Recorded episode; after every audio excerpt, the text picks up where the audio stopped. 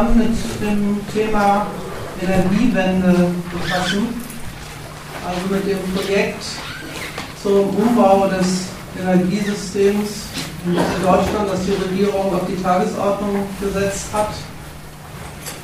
Diese sogenannte Energiewende ist in letzter Zeit etwas ins Gerede gekommen. Es herrscht Unzufriedenheit allenthalben damit, wie es damit vorankommt. Die Strompreise steigen statt zu sinken. Der Netzausbau kommt nicht voran und so weiter und so fort. Und insofern ist es vielleicht nicht ganz uninteressant, mal zu klären, was hat sich die Regierung da eigentlich vorgenommen, warum macht sie das eigentlich genau so, wie sie das macht.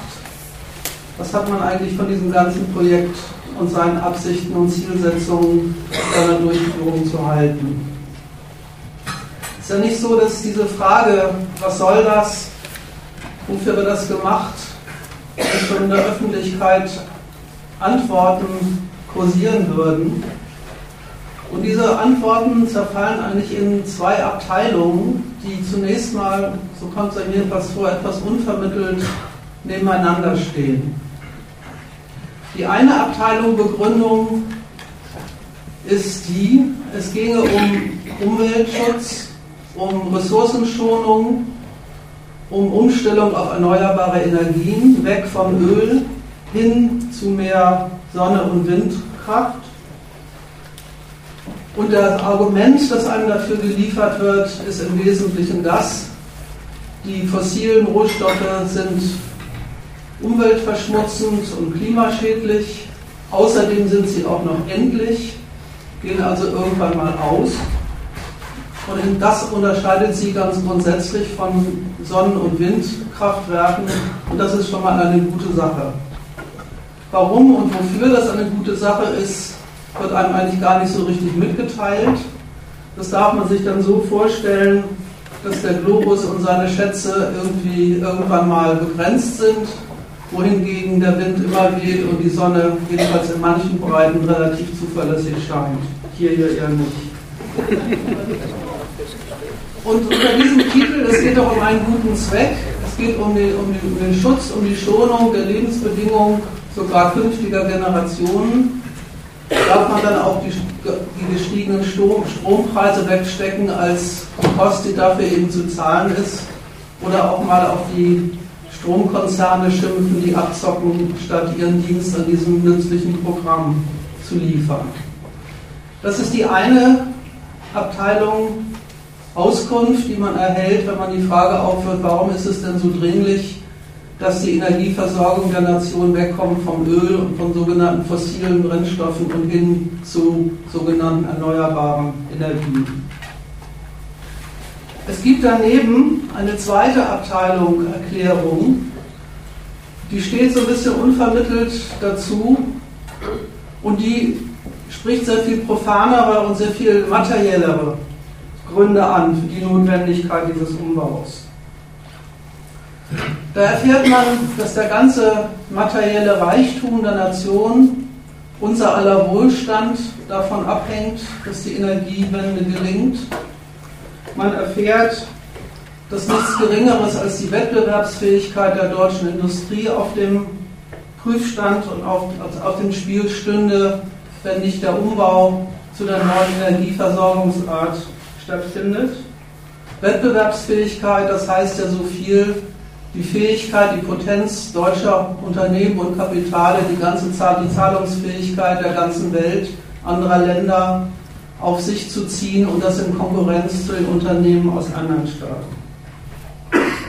Dann erfährt man, dass es um die Verringerung der Importabhängigkeit geht von Deutschland, mitten in der Welt globalisierter Märkte, wo man eigentlich sonst immer denken soll, dass es doch gut, wenn möglichst viel Waren die Grenzen passieren, erfährt man, dass es in dieser Abteilung Produktion offenbar anders ist, dass da der Staat sehr viel Wert darauf legt, dass nichts, von, nicht so viel von außen eingekauft wird und mehr im, Land, im Lande produziert wird.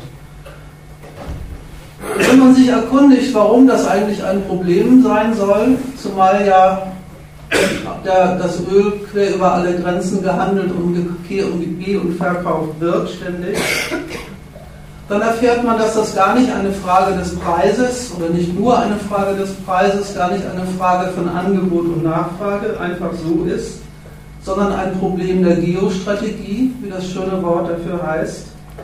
Öl und Gas kommen entweder aus Staaten, deren Regierungen wir nicht im Griff haben und die deswegen instabil heißen, also ist die Zufuhr nicht gesichert, oder aber sie kommen aus Staaten wie Russland, die uns schon wieder viel zu stabil sind, nämlich so mächtig, dass sie selbst Bedingungen und Konditionen für die Lieferung stellen können, selber Energiekonzerne haben, die im Zuge der Energiewende auf den europäischen Markt drängen, der doch eigentlich der unsere ist.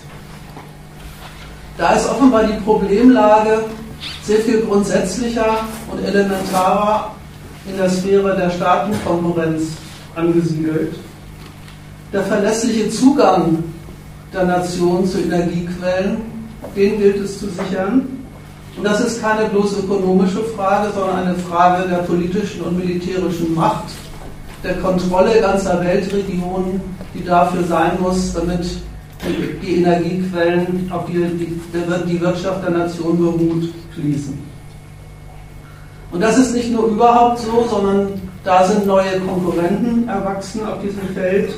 Nicht nur etablierte Wirtschaftsmächte wie die USA, sondern aufstrebende Schwellenländer wie China und Brasilien, die uns unsere Rohstoffquellen streitig machen, die Preise treiben, sogar mit Terrorstaaten wie dem Sudan Geschäfte machen und so fort.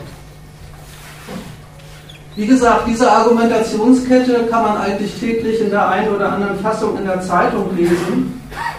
Und da wird eigentlich gar nicht groß was begründet, sondern einfach selbstverständlich so unterstellt, dass das, was ich jetzt eben referiert habe, ebenso ist, dass der verlässliche Zugriff auf Energiequellen weltweit eine nationale Notwendigkeit ist, die eben ganz selbstverständlich sein muss und für die der Staat alles tun muss, damit sie gelingt und sichergestellt wird. Und dann ist man plötzlich ganz weit weg von Umwelt- und Naturschutz und mitten in einem Feld härtester imperialistischer Konkurrenz. Und dann fragt man sich, ja, wo ist denn jetzt der, um der Umweltschutz und die Natursicherheit, die Natursicherung geblieben in der ganzen Frage, warum geht es eigentlich bei der Energiewende? Da kann man sich ja mal die Frage stellen, was denn nun? Geht es um Umwelt, Ressourcenschonung und wie die schönen Zwecke alle heißen? Oder geht es um ganz handfeste materielle Interessen von und Kapital, die gesichert und durchgesetzt sein wollen? Oder die Frage mal anders gestellt, was hat das eine eigentlich mit dem anderen zu tun?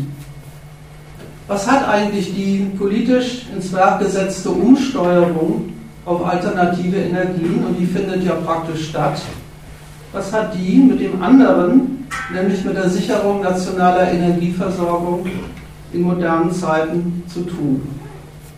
Das ist die Frage, der ich heute Abend nachgehen will, wo eigentlich der Zusammenhang liegt zwischen dieser neuen Konkurrenz der Weltwirtschaftsmächte um Energie und dem speziellen Programm, das Deutschland sich in dieser Konkurrenz gesetzt hat. Wie hängen die beiden Sachen zusammen und wie ergeben sich aus ihrem Zusammenhang auch die Methoden und Verfahren, mit denen die deutsche Politik diese Energiewende durchzieht? Das will ich in vier Abteilungen machen. Im ersten Punkt will ich nochmal erläutern, worum es eigentlich in dieser neuen imperialistischen Konkurrenz um Energie geht und worin eigentlich die Attraktivität von Wind und Sonne in dieser Konkurrenz wirklich liegt. Im zweiten Punkt will ich das Programm erläutern, das speziell Deutschland in dieser Konkurrenz verfolgt. Im dritten Punkt will ich die politische und ökonomische Umsetzung des Programms dann mal vornehmen und, und mal ein paar Erklärungen und Aufklärungen dazu liefern, warum diese ganzen Widersprüche und Friktionen eigentlich auftreten, über die sich öffentlich von allen Seiten beschwert wird. Beim vierten Punkt will ich sagen, will ich erläutern, wie Deutschland eigentlich mit diesem Programm die Konkurrenz der Nationen um Energie vorantreibt und selber dann von ihren Auswirkungen betroffen ist. Also zum ersten Punkt, neue Konkurrenz um Energie. Es ist ja auffällig, dass tatsächlich alle maßgeblichen kapitalistischen Nationen in dieser Frage, nämlich der nationalen Energieversorgung, sowas wie eine Wende vollzogen haben, beziehungsweise unterwegs dabei sind, sie zu vollziehen. Und diese Wende will ich mal so kennzeichnen. Es geht darum, wegzukommen von einer Angewiesenheit auf fossile Brennstoffe, die auswärts unter der Hoheit anderer Nationen lagern und hinzukommen zu einer Energieproduktion, die tatsächlich rein, soweit wie möglich, das ist natürlich ein Ideal, rein abhängt von der Kapitalgröße und der Technologie, die kapitalistische Nation selbst auf den Weg zu bringen vermögen und praktisch umzusetzen vermögen. Sie wollen allesamt weg von einer Energieversorgung, die maßgeblich auf dem Zugriff auf auswärtig lagernde Rohstoffe beruht und hin zu einer, die auf in eigener Regie entwickelter Technologie beruht, also deswegen nur noch möglichst auf der Masse von Kapital und auf dem Erfindungsreichtum der eigenen Ingenieure und Konzerne, die eine Nation mobilisieren kann. Und das nicht deswegen, weil sie jetzt den Zugriff auf auswärtige Quellen gar nicht mehr wollen, sondern weil diese unabhängig, die sich unabhängig machen von denen selbst ein Mittel ist, dann auch die Bedingungen zu diktieren und vorzuschreiben, unter denen dann auch die anderen Quellen mit im nationalen Energiemix einbezogen werden und weiterhin werden sollen. Das ist der Gegenstand der neuen Energiekonkurrenz. Und die geht genau darum, wer diese Sorte Produktion und Umsetzung neuer Energietechnologien am schnellsten, am billigsten, am rentabelsten hinkriegt. Und zwar nicht nur deswegen, um das bei sich selber zu machen, sondern auch deswegen, um dann mit diesen Produktionsmethoden die Märkte der anderen Staaten zu besetzen. Und in diesem Zusammenhang spielt dann tatsächlich Wind und Sonne eine herausragende Rolle, und zwar nicht bloß in Deutschland, sondern in China und in den USA ganz genauso. Das ist nämlich der wirkliche kapitalistische Nutzen, den alle Nationen an diesen Energiequellen entdeckt haben. Das heißt natürlich nicht an den Quellen Wind und Sonne selber, sondern an den Methoden, an den technischen Mitteln, die unterwegs sind, um Wind und Sonne für Energieversorgung auszunutzen und zu benutzen. Das sind eben Quellen, die tatsächlich unter der eigenen Hoheit existieren, die unabhängig sind vom Zugriff auf anderer Mächte, über die die Nation ausschließend die Kontrolle hat und über deren Einsatz und Bedingungen sie selber bzw. die bei ihr ansässigen Energiekonzerne verfügen. Frei zugänglich, nicht abhängig von der, vom Einfluss anderer Unternehmen, anderer, anderer Staaten. Das ist die eine Seite. Die andere Seite, was deshalb diese Abteilung Energieproduktion so attraktiv macht für sie, ist, dass damit eine neue Sparte Weltmarkt eröffnet ist. Die Produktion und der Verkauf der entsprechenden Technologien, der Umsetzung und der Verbreitung entsprechender Energiemengen ist selbst inzwischen ein riesiger Markt, wie es so schön heißt, ein Zukunftsmarkt, und der erfreut die Nation nicht zuletzt deshalb, weil ja ansonsten in der Abteilung Produktion ziemlich viel dahinter liegt. Sie sind eine Geldquelle für alle einschlägigen Konzerne, die sowas zu produzieren vermögen. Und das ja nicht zuletzt deswegen, weil die Zahlungsfähigkeit, die da angezapft wird, nicht einfach die anderer Unternehmen oder, von Verbrauchern ist, sondern die von Staaten selber, die auch eine solche Energieproduktion setzen oder setzen sollen und sich deswegen die entsprechenden Mittel auswärts zusammenkaufen. Von diesem Zukunftsmarkt einen möglichst großen Teil zu besetzen, ist deswegen staatliches Interesse ein wichtiger Faktor nationalen Wirtschaftswachstums.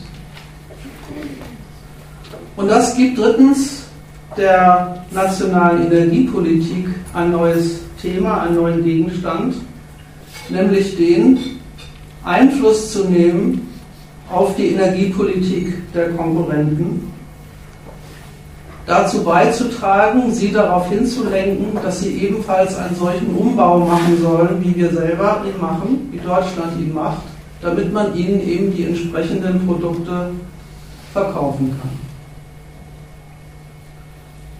Das ist das Konkurrenzprojekt,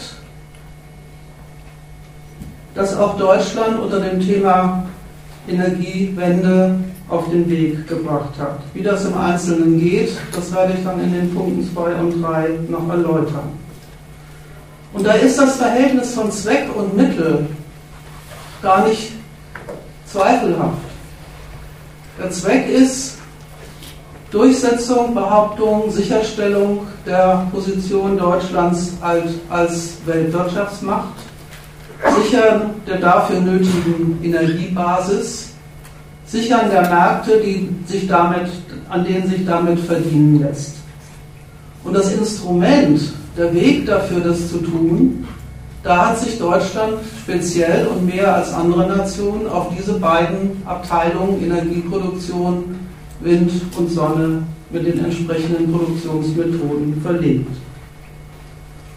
Die beiden Energieproduktionsmethoden sollen sein, eben für die Selbstbehauptung der Nation in der Konkurrenz der Mächte um die nationale Energiebasis. Und aus der Tatsache, dass das dieses Zweck-Mittel-Verhältnis ist, folgen dann auch die Art und Weise, das möchte ich im Folgenden zeigen, wie dieses Projekt umgesetzt wird.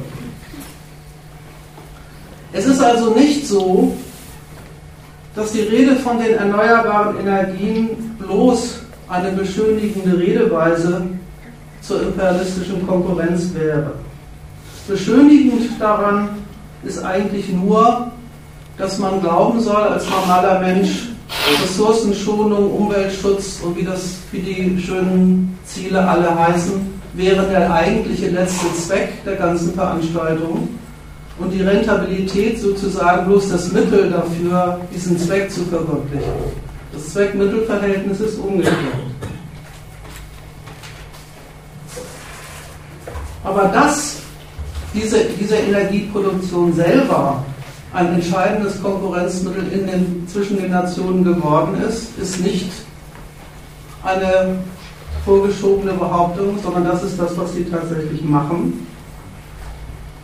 Und zwar, um all diese Ziele zu erreichen, die ich im Beginn skizziert habe. Und weil sie das alle tun, gibt es Handlungsbedarf der Seite der Staaten in der Frage, wie man auf den Weltenergiemarkt politisch Einfluss gewinnen kann und auf den Weltenergiemarkt, das heißt auf die energiepolitischen Projekte anderer Nationen. Und bevor ich dann zum zweiten Punkt komme, will ich zu diesem Thema noch ein bisschen was sagen, weil das ja eines der wesentlichen Titel ist, unter denen die Energiewende in Deutschland propagiert wird, die berühmte Reduktion der CO2-Emissionen.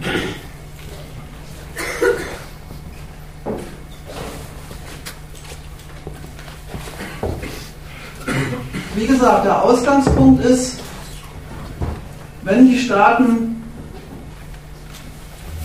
miteinander, gegeneinander um eine möglichst effektive, rentable Energiebasis konkurrieren und darum, die dafür entsprechenden Technologien gegeneinander auf den jeweils anderen Märkten zu verscherbeln.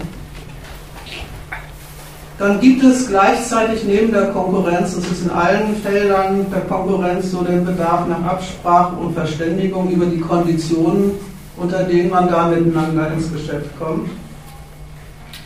Und so ist es auch in der Energiefrage. Und diese diplomatische Bühne, in der diese Absprachen und Verhandlungen geführt werden, heißt seit einiger Zeit Klimakonferenz. Ich will mich gar nicht mit der Frage rumschlagen, ob die ursprüngliche Erfindung der Klimakonkurrenz deswegen geschehen ist, weil es um energiepolitische Einflussnahme ging. Das ist insofern auch egal, weil inzwischen das, was auf diesen Konferenzen stattfindet, nur noch das ist. Es mag ja sein, dass es Politiker gibt, die über die Erwärmung der Meere schlaflose Nächte bekommen. Sobald sie sich politisch der Frage zuwenden, was machen wir denn dagegen, befassen sie sich sofort unmittelbar mit einem anderen Thema, nämlich mit dem, wie können wir unsere Energieversorgung so organisieren, dass dabei gleichzeitig CO2-Reduktion rauskommt. Die Kondition der Emissionssenkung ist rentable Energieproduktion und die ist es dann deswegen auch der Weg. Und so das, was rentabel geht, geht und was rentabel nicht geht, geht nicht. Das ist auch gar nicht strittig zwischen den Staaten. Strittig ist die Frage, wie das jeweils zu machen ist. Und da hat sich speziell Deutschland ein Programm vorgenommen, das geht ungefähr so, wir beweisen der Welt mit unserer eigenen Energiewende, dass unsere Methode der Umorganisation unseres Energiesektors der notwendige, schlagende, sachzwangmäßige Weg ist, wie rentable, rentable Energieproduktion vereinbar zu machen ist mit dem Zweck der Reduktion von CO2. Diese Identität wollen Sie praktisch beweisen. Diese Behauptung wollen Sie, diese Behauptung wollen Sie sozusagen in die Tat umsetzen. Wir zeigen an der Art und Weise, wie wir das machen, der ganzen Welt, dass das der Weg ist, den alle anderen einschlagen müssen. Und warum es Ihnen um diesen Beweis so sehr geht, ist ja auch gar nicht schwer zu ermitteln. In dem Maße, wie sich andere Nationen diesem Urteil anschließen und ihre Energiewenden genauso vollziehen wie Deutschland, entsteht eben für die eigenen Technologien die entsprechende Zahlungskraft, die sich dann ausnutzen lässt. Und daraus machen, macht die Politik übrigens auch gar kein Geheimnis, dass das der Witz an der ganzen Geschichte ist. Ich habe da ein schönes Zitat gefunden von 2009 von Herrn Röttgen der sagt zu dieser Frage Folgendes. Unsere Rolle ist klassisch durch deutsche Technologie, denke mal gar nicht, dass Technologie einen nationalen Namen haben kann, ist aber so, durch deutsche Technologie, in Ingenieurfähigkeiten und Maschinen den wachsenden Energiehunger klimafreundlich zu stillen. Unser Kapital sind grüne Technologien. Das ist die politische Zielsetzung, die Deutschland mit der ganzen Politik der CO2-Reduktion verfolgt. Andere Nationen möglichst darauf festzunageln oder davon zu überzeugen, dass sie den gleichen Weg gehen wie wir und damit für deutsche Entwicklung und deutsche Technologieprodukte Märkte darstellen. geht also bei der Energiewende um zwei Dinge. Es geht erstens darum, diese Umstellung tatsächlich zu bewerkstelligen. Und es geht zweitens eben darum, mit dieser Umstellung tatsächlich einen Erfolg einzufahren, der in der diplomatischen Klimakonkurrenzebene liegt, den Erfolg, den Beweis angetreten zu haben, dass der deutsche Weg als Vorreiter einer modernen Energiewende für andere unaufweisbar ist. Das Ganze ist also ein ziemlich anspruchsvolles Programm. Deswegen will ich im zweiten Punkt mal ein bisschen ausführlicher versuchen zu erläutern, wie eigentlich dieses Programm gestrickt ist. Wie macht man das als nationaler Politiker? Es ist ja nicht so, dass es nicht vor der Energiewende Energieversorgung auf höchstem kapitalistischem Niveau nicht in Deutschland gegeben hätte. Der Beschluss, das machen wir jetzt anders, ist ein politisches Programm, das hat das Kapital nicht bestellt. Das haben die Regierenden auf die Tagesordnung gesetzt, weil sie es von ihren energiepolitischen Zielen her für unabweisbar und notwendig halten. Die Bundesregierung hat dieses Programm in einem Papier vom Februar des letzten Jahres folgendermaßen begründet. Ich zitiere. Mit dem Energiekonzept hat sich die, mit dem Energiekonzept hat sich die Bundesregierung im September 2010, das war wohlgemerkt, wohlgemerkt vor Fukushima, zentralen energie- und klimapolitischen Herausforderungen gestellt. So steht einer weltweit wachsenden Energienachfrage eine abnehmende Verfügbarkeit von fossilen Energiequellen gegenüber. Das birgt langfristig Risiken für Versorgungssicherheit und Energiepreise. Auch kommt ein Großteil der fossilen Energieträger aus wenigen, teils politisch instabilen Weltregionen. Aktuell importiert Deutschland 88 Prozent seines Gas und 98 Prozent seines Ölbedarfs und ist damit stark von Energieimporten abhängig. Zudem steht die Energiepolitik, zudem ist gut, steht die Energiepolitik vor der Herausforderung, sich dem Klimawandel zu stellen. In dieser Begründung sind die maßgeblichen Zielsetzungen nationaler Energiepolitik benannt. Und zu denen will ich jetzt mal im Einzelnen ein paar Ausführungen machen. Die Argumente, zu denen an vielen von euch bekannt vorkommen, macht ja nichts, man kann ja auch mal was wiederholen. Versorgungssicherheit. Versorgungssicherheit soll herrschen. Die Preise sollen so sein, dass sie den Wirtschaftsstandort nützen. Und die Importe, die Importabhängigkeit soll reduziert werden. Was sind das für Ziele? Warum hat eine moderne kapitalistische Nation die? Ich will mal ganz schlicht anfangen. Energieversorgung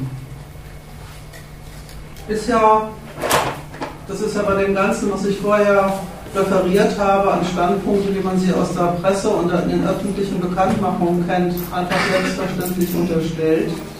Energieversorgung ist kein Zweck von Energiekonzernen, sondern ein Zweck von politischen Gewalten. Verfügbarkeit und Preisbildung der Energieträger überlässt die Staatsgewalt nicht den kapitalistischen Berechnungen ihrer Unternehmen, und da haben Staaten auch gute Gründe dafür, dass sie das nicht tun. Die wissen nämlich sehr genau, dass Versorgung im elementaren Sinne, also es gibt einen Bedarf und der wird gedeckt, ganz gebrauchswertmäßig gedacht, dass Versorgung nicht der Zweck der maßgeblichen Wirtschaftsobjekte sind, die in dieser Gesellschaft, in der Wirtschaft das Sagen und zu entscheiden haben, das wissen die Staaten deswegen so genau, weil sie das ja selber so eingerichtet haben und genau diese Produktionsweise wollen. Sie haben ihre Gesellschaft nach kapitalistischen Prinzipien organisiert. Die Wirtschaft findet in der Wirtschaft statt in dem Sinne, dass die private Bereicherung von Unternehmen der Zweck allen Wirtschaftens ist und alle Versorgung, die da zustande kommt, eine abhängige Variable eben von der Frage ist, lässt sich mit dieser Zahlungsfähigkeit Gewinn machen. Und hier in der Energiesphäre nimmt der Staat einen etwas anderen Standpunkt ein. Da sagt er, na, das kann ich denen aber nicht überlassen, den Brüdern. Wenn ich Energieversorgung von Kapitalisten erledigen lasse, dann kommt ja gar nicht das zustande, was ich da haben will, nämlich tatsächlich eine flächendeckende Bereitstellung dieser, dieses Produkts für alle möglichen Verwendungszwecke. Das ist, wenn man es nach der einen Seite nimmt, ein, ziemlich, ein ziemliches Eingeständnis bezogen auf den Charakter dieser Produktionsweise als Mittel der Bereitstellung von nützlichen Gegenständen für ihre Anwohner. Aber so ist es vom Staat gar nicht gemeint. Denn er will ja nicht mit der Energieversorgung irgendwelche kapitalistischen Prinzipien außer Kraft setzen oder unwirksam machen, sondern ganz im Gegenteil. Gerade weil es ihm so sehr darauf ankommt, dass die Rechnungen seiner privaten Unternehmen gelingen und Erfolg haben, stellt er sich auf den Standpunkt, dass in dieser Sphäre das nicht einfach das Ergebnis privater Berechnungen sein darf, was da an Energie, wie viel Energie und wann überhaupt Energie in Umlauf kommt. Und deswegen macht das ja auch nicht so, dass der Staat die Energieversorgung selbst in die Hand nehmen würde und einfach die Produktion von dem Zeug so organisieren, dass es dann eben da ist, wenn es jeder braucht. Das wäre bloß ein technisches Problem und in technischen Problemen kennen sich die modernen Unternehmen ja ganz gut aus. Das wäre nämlich Planwirtschaft und die ist hierzulande verpönt und angeblich ineffizient. Effizient hingegen, kann man ja zurzeit studieren, ist angeblich die Sorte staatlich betreuter, marktwirtschaftlich organisierter Energiewirtschaft, die man heutzutage so kennt. Energie ist Ware und soll Ware sein. Die soll von Unternehmen produziert und verkauft werden, die damit Gewinn machen. Das ist überhaupt nicht strittig. Sie soll gleichzeitig ein Kostpreiselement der Unternehmen sein, ein lohnendes, das die Energie kauft. Auch das ist nicht strittig. Und irgendwie soll sie auch sicherstellen, dass der normale Mensch so ungefähr zu dem kommt, was er braucht, damit er seine nützlichen Dienste in, für die Gesellschaft erbringen kann. Und gerade weil sie all diese Funktionen zu erfüllen hat, für die Produzenten Gewinnmittel, für die Abnehmer Gewinnmittel und für die normale Menschheit Fristung des Lebensunterhalts, Genau deswegen darf die Energieversorgung nicht einfach ein Produkt kapitalistischer Berechnung sein, sondern ist von vorn bis hinten ein politisch bestimmter Wirtschaftssektor. Davon redet der Staat, wenn er das Wort Versorgungssicherheit in die Welt setzt. Banal genommen, wie gesagt, wäre das eine einfache Angelegenheit, nämlich eine Frage der technischen Organisation aber so ist es ja nicht gemeint. Versorgungssicherheit spricht erstens die Funktion von Energie im modernen Kapitalismus an. Elementare Voraussetzung, Mittel allen Wirtschaftens und allen sozialen Lebens zu sein, nicht zuletzt von dem des Staates selber. Und deswegen macht es der Staat zu seiner Aufgabe, die, tatsächlich die Verfügbarkeit dieses Stoffs zu organisieren, jenseits der Frage, ob sich das in jedem einzelnen Punkt für die Unternehmen marktmäßig betrachtet lohnt. Deswegen, und das sagt das Wort Versorgungssicherheit, braucht es einen unbedingten, einen dauerhaften Zugriff von Energiemengen, Quanta, ganz stofflich gedacht, zu jeder Zeit und in jeder vom Kapital benötigten Menge. Und in diesem Standpunkt der Versorgungssicherheit, das geht ja aus dem Zitat auch hervor, ist von vornherein der Blick über die Grenzen getan. Das betrachten Staaten heutzutage nicht als eine Frage davon, dass sie mit den Mitteln dann eben auszukommen haben, die zufällig auf ihrem Territorium so rumliegen, sondern der Standpunkt ist, sehr, ist im Ausgangspunkt schon imperialistisch. Was wir brauchen, auch wenn es auswärts liegt, ist unser Öl, unser Gas. Und es ist Sache des Staates zu organisieren, dass das auch in der entsprechenden Menge und zu den entsprechenden Konditionen rüberkommt. Der Bedarf nach dem Stoff richtet, sich, richtet den staatlichen Blick immer sofort auf die Frage, wer hat das unter Kontrolle, wer, wer ist der Herr über diese Ressource, bin ich das selber oder sind das andere Gewalten, mit denen ich mich dann erst ins Benehmen setzen muss, die mir das streitig machen können, die meine Energieversorgung untergraben können. Und das ist übrigens dann auch der Grund, warum Importabhängigkeit in dieser Sphäre tatsächlich ein Argument ist. Von diesem Maßstab aus betrachtet, dass im Prinzip die Energieressourcen der ganzen Welt zur Verfügung stehen müssen, wenn die nationale Wirtschaft sie braucht, ist tatsächlich der Zugang ständig gefährdet, ist er ständig in Frage gestellt durch alles Mögliche, was andere Gewalten für Berechnungen mit ihren jeweiligen Grundlagen anstellen. Und insofern steckt in dem Standpunkt der Versorgung, Versorgungssicherheit immer schon der Übergang zu der Frage, wie sichern wir den nationalen Besitzstand an Energiequellen, den wir unbedingt brauchen, damit unsere Wirtschaft auf jeden Fall läuft. Kontrolle der nationalen Energieversorgung ist also einerseits ein Verhältnis nach außen und zum Zweiten enthält sie schon die Frage, die ich am Anfang erläutert habe, nämlich was lässt sich dann auf dem eigenen Territorium dazu tun, um diese Kontrolle sicherzustellen und sie wirksam zu machen.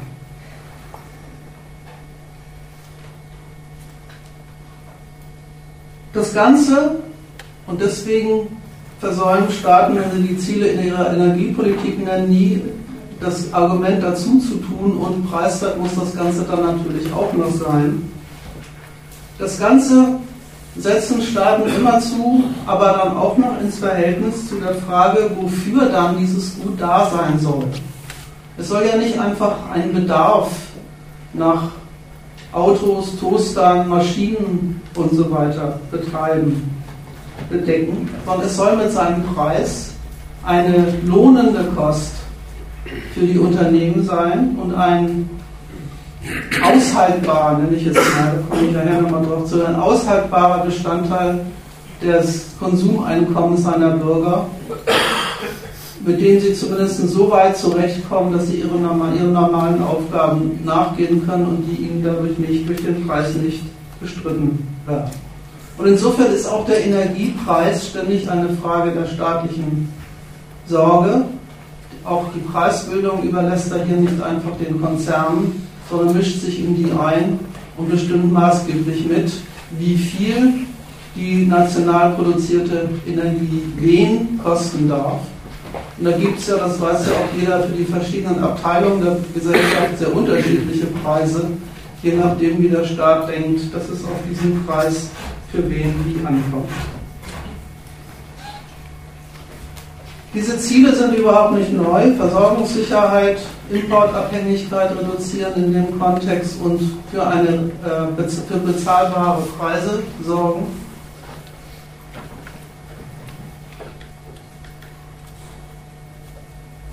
Von diesem Maßstab aus hat die deutsche Regierung auf den bestehenden Stand der nationalen Energieversorgung geblickt unter den Kriterien, die ich im Teil 1 erläutert habe. Und hat festgestellt, so wie die Nation bislang ihren Energiebedarf organisiert, geht es nicht weiter, das müssen wir anders machen. Warum das nötig ist, ist in dem Zitat, was ich vorgelesen habe, schon angedeutet weltweit wachsende Energienachfrage und abnehmende Verfügbarkeit, langfristige Risiken, politische Instabilität und so fort. Da merkt man, dass dieses Argument endlich und knapp überhaupt keine, kein stoffliches Argument ist, sondern dass das für sich immer schon ein Argument bezogen auf andere Interessenten ist, mit denen man um diese Ressource konkurriert und die durch ihre Nachfrage die Preise treiben und die für die eigene Nation die Energie teuer machen. Die Abhängigkeit, das Zitat geht folgendermaßen weiter. Die Abhängigkeit von Energieimporten wird zusätzlich durch die weltweit steigenden Energiepreise verstärkt. Ursachen dafür sind eine steigende weltweite Energienachfrage, insbesondere in Schwellenländern wie China und Indien. Wieso eigentlich insbesondere? Das ist eine lustige Betrachtungsweise. Und ein gleichzeitig schrumpfendes Angebot an Energieträgern. Diese globalen Entwicklungen sprechen für die Erschließung neuer Energiequellen und damit für den Umbau der Energieversorgung hin zu erneuerbaren Energien.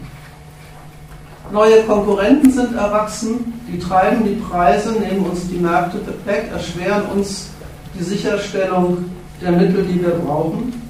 Und da ist aus deutscher Sicht die Umstellung auf Sonnenenergie und Windenergie das Mittel der Wahl als Weg, dieser Konkurrenz auszukommen und in ihr zu bestehen. Gefährdung, so definiert die Regierung das, durch verschärfte Konkurrenz um die fossilen Energieträger. Diese verschärfte Konkurrenz erschwert die Sicherstellung rentabler Energie für den deutschen Standort und dem will die Regierung vorwärts treibend entgegenwirken, indem sie gleich ein ganzes neues Programm auflegt, in dem die Wirtschaft insgesamt auf neue, in einer Abteilung auf neue Energieträger umgestellt wird. Das ist das nationale Anspruchsniveau, das sagen Sie in dem gleichen Papier auch. Es geht um den Aufbau eines komplett neuen Energiesystems, also nicht einfach um die Addition zusätzlicher Quellen, äh, zu denen, die es schon gibt, sondern tatsächlich um die Ablösung bisheriger verwendeter Energieträger durch die neuen.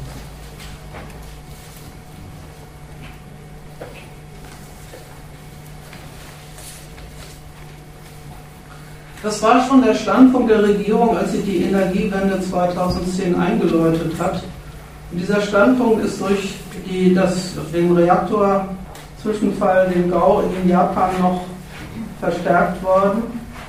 Dieser Zerstörung in Japan hat die deutsche Regierung nur noch eine Unterstreichung ihres energiepolitischen Standpunkts entnommen.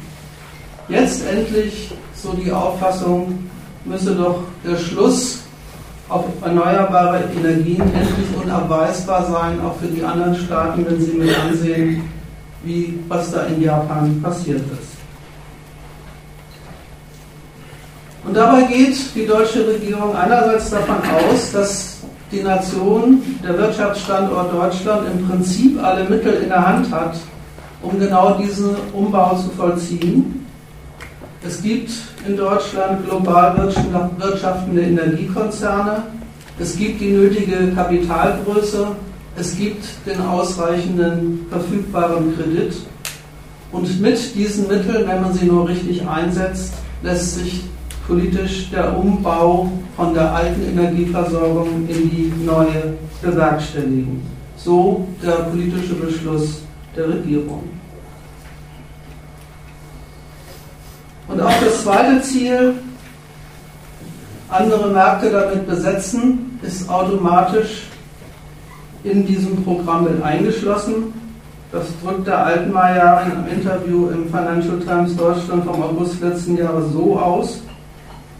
Immer mehr Staaten erkennen, dass durch den Ausbau der erneuerbaren Energien teurer Energieimport durch heimische Wertschöpfung ersetzt werden kann. Und gerade die deutsche Wirtschaft profitiert als Exportnation vom globalen Ausbau. Marktfähigkeit ohne Subventionen ist das wichtigste ökonomische Ziel. Das ist eine sehr interessante Logik. Der Altmaier behauptet, dass es auch anderen Staaten, und so, das ist ja insoweit auch richtig, dass es auch in anderen Staaten um genau dasselbe geht wie in Deutschland, nämlich teuren Energieimport durch heimische Wertschöpfung zu ersetzen. Insofern das gleiche Modell, Reduktion von Importabhängigkeit, stattdessen eigen, eigene Produktion von Energie, genau wie Deutschland das ja auch vorhat. Und gerade dieses, dieser Bedarf nach Unabhängigkeit vom Weltmarkt, den Sie anderswo feststellen, soll gleichzeitig die Nachfrage dafür stiften, dass diese Nation sich von deutschen Importen wieder abhängig macht. Dass sie gerade dadurch, dass sie sich von fossilen Energieträgern befreien, zu unabweisbaren Abnehmern für die deutsche Technologie wird, die in dieser Sphäre produziert wird. Das sehen im Übrigen alle anderen Nationen ganz genauso. Auch die sehen die Sache so, dass sie bei sich diese modernen Technologien zum Einsatz bringen, um sich von Importen unabhängig zu machen. Und das Lohnen dieser modernen Energieproduktion darüber befördern und sicherstellen, dass sie daraus gleich ein riesiges Exportprogramm machen. Es ist also nicht so, dass sich Deutschland mit dieser, diesem Übergang aus einer Konkurrenz befreit, sondern dass sich die deutsche Politik ausdrücklich den Willen von sich gibt, in eine neue Konkurrenz einzusteigen und in der zu gewinnen. Und in gewisser Weise ist es sogar so, dass das Gelingen dieses Übergangs, was wir bei uns an neuen Produktionsmethoden und Verfahren und Technologie zum Einsatz bringen, wird dadurch lohnend und kostensenkend, dass damit gleichzeitig Exportmärkte erobert werden dass dieser, dieser, diese Verknüpfung vom inneren Ausbau und, und, und, Eroberung von neuen Märkten sogar ein Stück weit eine, Bedingung des Erfolgs des ganzen Projekts ist. Das drückt der Altmaier in diesem Satz aus, Marktfähigkeit ohne Subvention ist das wichtigste ökonomische Ziel. Ja, da muss man eben von, den von der gleichen Sorte Produkt so viel produzieren, so viel produzieren und so viel verkaufen, dass dann darüber die Produktion auch lohnend wird und auch die Kosten für, die, für den Einsatz zu Hause sinken. So ungefähr denkt der gute Mann da, wenn er diese beiden Sachen in einen Zusammenhang stellt. Und die schönste Fassung dieses imperialistischen Ideals habe ich auf der Website Internationale Energiepolitik gefunden, die man auch beim Bundesministerium für Wirtschaft und Technologie finden kann. Das Zitat geht folgendermaßen. Versorgungssicherheit ist die Gewährleistung offener Märkte für den Export moderner Energietechnologien in die für Deutschland wichtigen Absatzregionen. No, Nochmal. Ja, ich lese das gleich nochmal vor, aber das versteht man nicht wirklich das erste, Mal nicht, wenn man das macht. Das war doch ein, eine Drehung drin. Ja, unglaublich. Ja. ja. Versorgungssicherheit, denkt man erst, ne? Versorgungssicherheit, hierzu hilft bei uns alles da und so. Versorgungssicherheit ist die Gewährleistung offener Märkte für den Export moderner Energietechnologien in die für Deutschland wichtigen Absatzregionen. Diese Verknüpfung bei uns zu Hause funktioniert die Energieversorgung optimal, wenn wir gleichzeitig es hinkriegen, alles, was wir dafür brauchen und produzieren, auch, auf, auch in anderen Ländern zu verschärfen und darüber die Kosten der Anlagen zu Hause zu senken. Das ist die, die, der Gedanke, den diese, diese Website in diesem verknödelten Satz da zum Ausdruck bringt. Also das soll die Energiewende bewerkstelligen. Auf dem eigenen Standort mit alternativen Energien eine unschlagbar verlässliche und gleichzeitig rentable Energieproduktion hinbekommen. Zugleich die Techniken entwickeln, die andere Nationen für ein eben solches Programm benötigen, die damit überzeugen, dass sie es dem deutschen Vorbild nachmachen müssen und damit zum Weltführer im Export der entsprechenden Produkte werden. Das ist, wenn man so will, das moderne Autarkie-Ideal. Autarkie nicht im Sinne von, wir beschränken uns auf uns und machen alles zu Hause, sondern Autarkie wirklich in dem ausgreifenden Sinne, wir kontrollieren alle Bedingungen, unter denen unsere Energieproduktion sicher, verlässlich, rentabel und lohnend für alle Betroffenen ist. Das ist ja aber ein Stück weit den Mangel, dass man den anderen auch, ein, äh, was man ihnen da verkauft, ist doch ein Stück weit ein Mittel ihrer Autonomie, oder?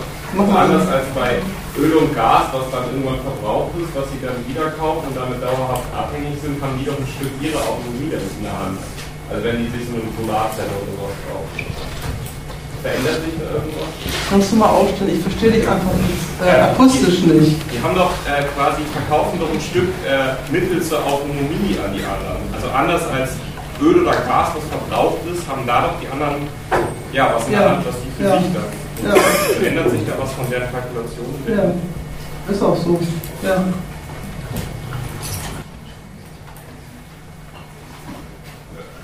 Gut, das ist das. Das, war, das war eine Frage. Ob sich was an, das war eine Frage, ob sich an den Kalkulationen da was ändert. An wessen? Ähm, der, der, der Käufer der Solarindustrie, äh, der Solaranlagen, der, der äh, Windgeräte. Äh, die ihre nationale Autarkie damit auf die Beine stellen wollen, wenn ich das richtig verstanden habe. Ja.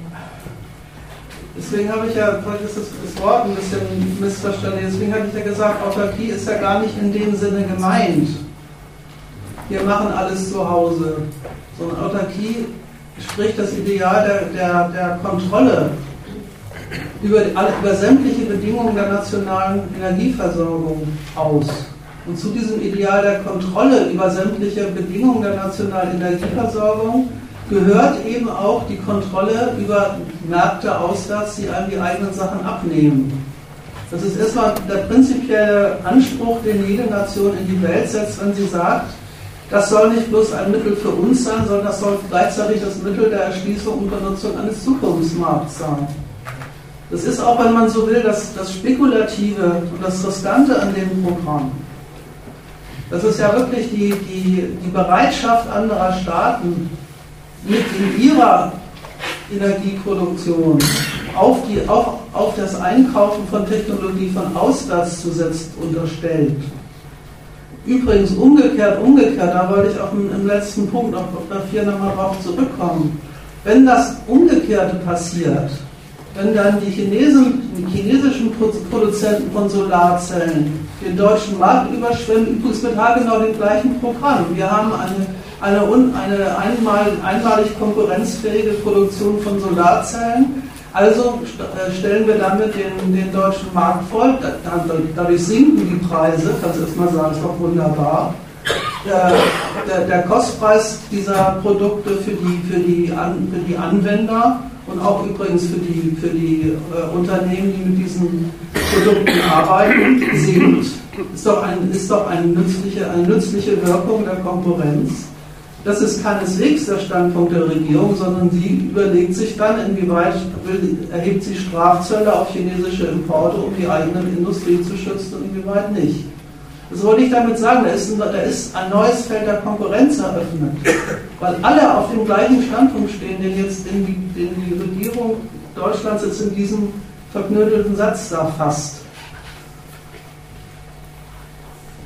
Ich glaube, es ist noch seine Frage nicht so ganz klar geworden. Er hat aufwerfen wollen, an der Stelle, wo du gesagt hast, eine nationale Energiepolitik bedeutet die Kontrolle über Versorgung und Preis und schließt ein, eine, ein nach außen treten, in diesem Fall den Export dieser Technologien und damit schließt, schließt der nationale Standpunkt in der Energiefrage ein, den Kontrollbedarf nach außen. Mhm. Dazu hat er gesagt, es wäre doch jetzt was anderes, ob man quasi als Ölstaat dem Ausland Öl verkauft und da wird es ja verbraucht und dann braucht, er wieder, braucht es wieder Neues. Oder ob man ihm Solarzellen verkauft, denn die stehen dann und produzieren Strom. So war erstmal die Konstruktion. Also die Frage, ob man überhaupt durch eine Marktführerschaft in der Frage Solarzellen eine Abhängigkeit der Abnehmer, also einen Einfluss auf deren Energiepolitik gewinnt. Und da denke ich, muss man noch ergänzen, das Argument, dass es was anderes ist, denen einfach Solarzellen zu verkaufen und als die, die, Kompetenz, die Kompetenz in der Frage der Produktion dieser Sachen zu haben und damit die, die Technologie bereitzustellen und, und übrigens ja auch immer wieder zu revolutionieren, die dann natürlich auch immer wieder gebraucht wird.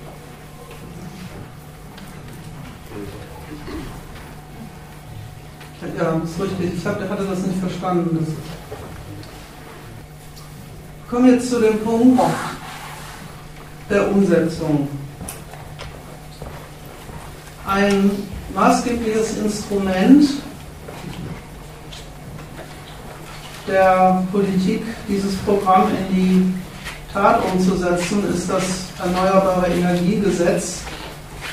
Deswegen will ich im Einstieg ein bisschen was zu, dem, zu der Zielsetzung sagen, wie das in diesem Gesetz formuliert ist und dann mir die Methoden vorknöpfen, mit denen der Staat die Energiewirtschaft hin zu seinem energiepolitischen Programm hinbuxieren will. In Paragraph 1 des Erneuerbare Energiegesetzes heißt es, Zweck des Gesetzes ist es, im Interesse des Klima- und Umweltschutzes nachhaltige Entwicklung der Energieversorgung zu fördern, volkswirtschaftliche Kosten der Energieversorgung auch durch Einbeziehung langfristiger externer Kosten zu verringern. Wie man durch Kosten, durch Einbeziehung von Kosten verringert, ist auch ein Geheimnis der Verfasser, aber gut. Fossile Energieträger schonen und die Weiterentwicklung von Technologien zur Erzeugung für Energie aus erneuerbarer Energie zu fördern.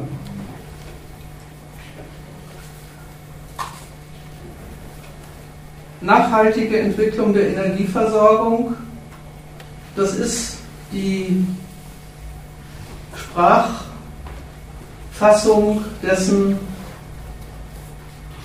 was ich eben versucht habe, unter Versorgungssicherheit zu kennzeichnen. Deswegen will ich zu dem Begriff nochmal was sagen, weil der ja in der, in der energiepolitischen Debatte immer so eine große Rolle spielt. Nachhaltigkeit ist, wenn man so will, dieses Sprachdenkmal für den Gedanken. Da wird etwas benutzt, was nicht verbraucht wird.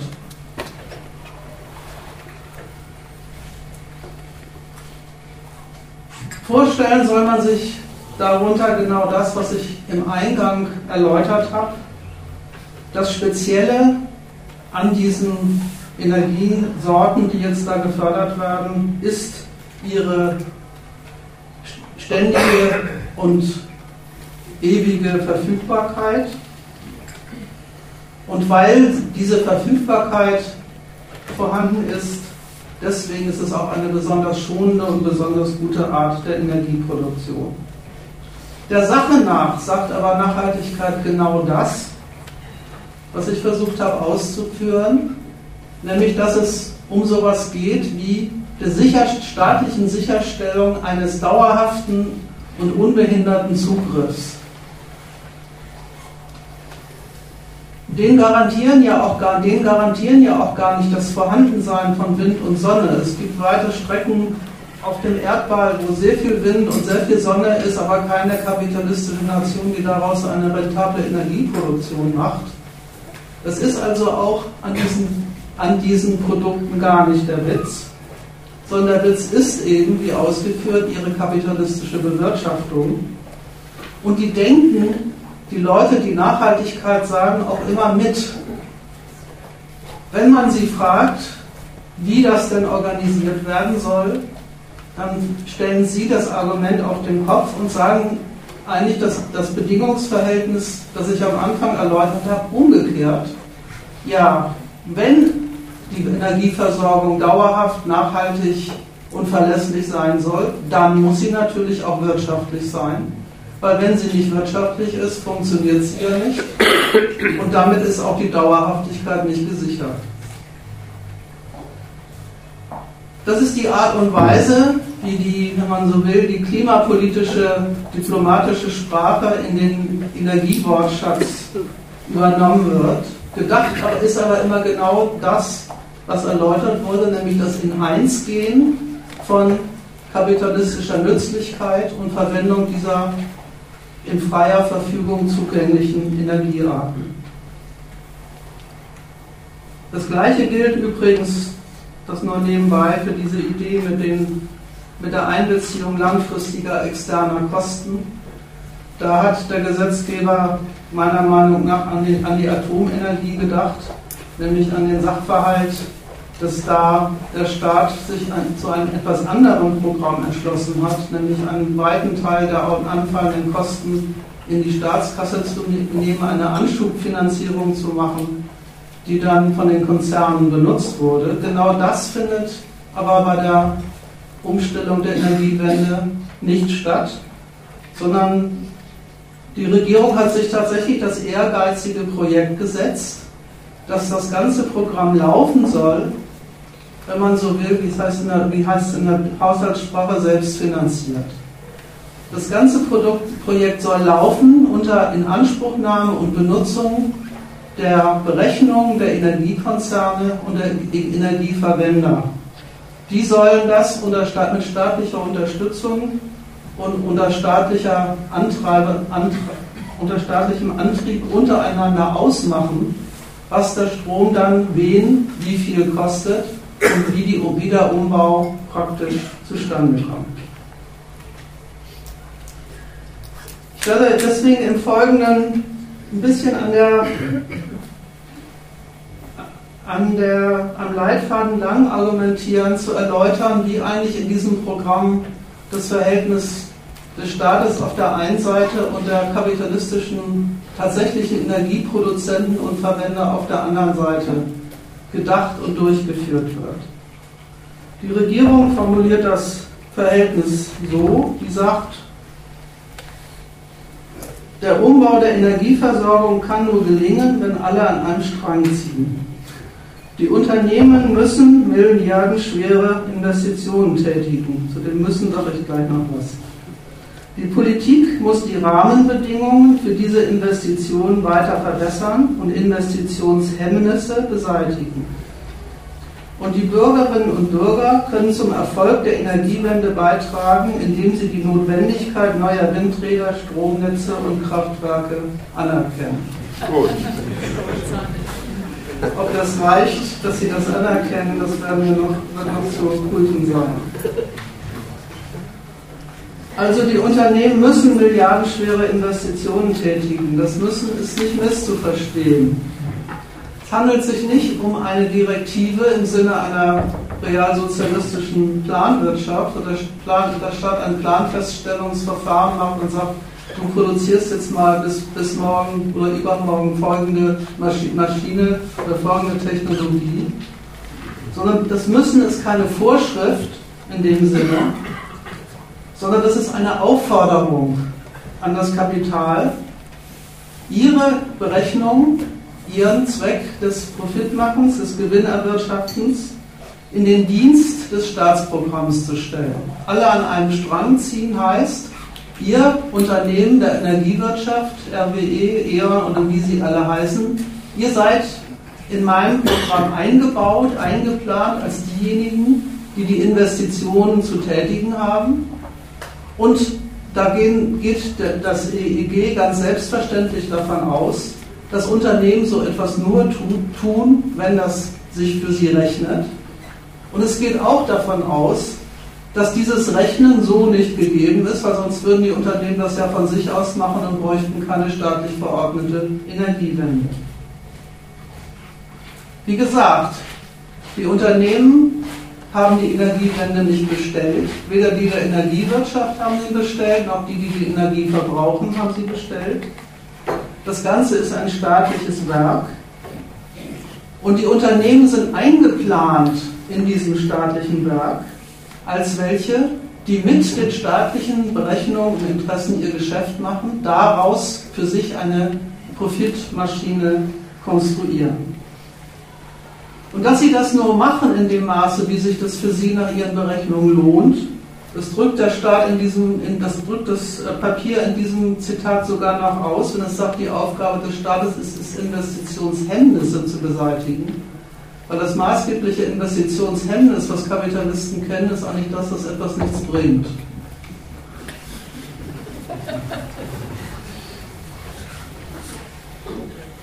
An diesen Berechnungen hat der Staat überhaupt keine Kritik, ganz im Gegenteil, die will er für, sie, für sich einspannen. Und im Folgenden will ich versuchen zu erläutern, wie dieses Einspannen geht. Das Verhältnis der Politik zu den Unternehmen der Energiewirtschaft ist also in diesem Programm ein doppeltes. Erstens setzt der Staat mit seiner Energiewende einen weiterreichenden Anspruch in die Welt als den, dass die kapitalistischen Berechnungen einfach so aufgehen sollen, wie sie sowieso schon gehen und stehen. Er will ja einen Umbau, er will ja, dass die Unternehmen anders rechnen mit was anderem rechnen, als sie es bisher getan haben. Er dreht also insofern das Verhältnis zwischen Kapital und Staat ein Stück weit um. Er sagt, die Unternehmen, die der Energiewirtschaft, der Technologieproduktion, die Netzbetreiber, ebenso wie der ganze Rest, der die Energie abkauft und verarbeitet. Ihr sollt mit euren Rechnungen, mit euren Kalkulationen von Kostpreis und Profit meine, mein Interesse an der Umstellung der nationalen Energie wahrmachen. Und wenn er diesen Standpunkt einnimmt, dass die das wahrmachen sollen, dann macht er sich natürlich auch zugleich abhängig davon, dass ihre Berechnungen auch tatsächlich aufgehen. Deswegen ist in diesem Standpunkt auch immer schon enthalten eine Offenheit für die Kritik der Unternehmen an dem Resultat, sofern sie eben meinen, dabei nicht auf ihre Kosten zu kommen. Für Einwände aus der Industrie, aus allen Abteilungen der Industrie gegen die Methoden der Energiewende ist der Staat deswegen total empfänglich, weil er ja diese Abteilung Bürger dazu motivieren will, das staatliche Programm zu ihrer Bereicherungsquelle zu machen.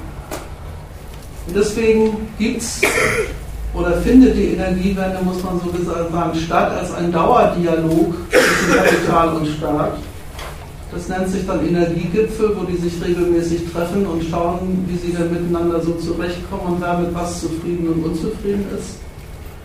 Und da handelt es sich nicht darum, dass jetzt hier der Bock zum Gärtner gemacht wird, sondern das ist die völlig passende Art und Weise, wie eben dieses Programm im staatlichen Interesse durchgezogen wird.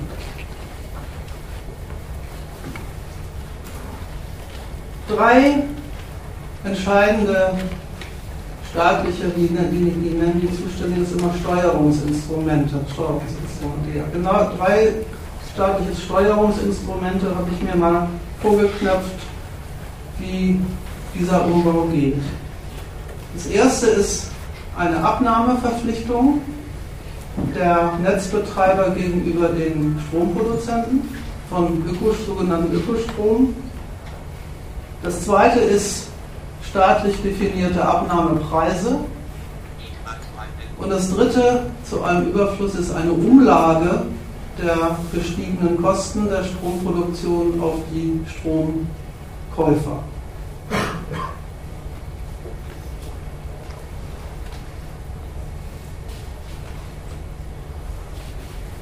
Im, im EEG schreibt der Gesetzgeber den Netzbetreibern vor, verpflichtet sie darauf, dass sie Ökostrom bevorzugt in ihre Netze einspeisen müssen.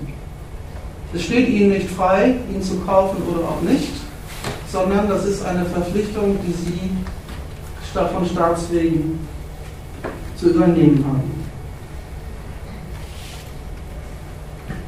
Dabei geht der Staat ganz selbstverständlich davon aus, dass der erneuerbare Strom zunächst einmal jedenfalls teurer in der Produktion ist als der konventionelle, konventionell produzierte.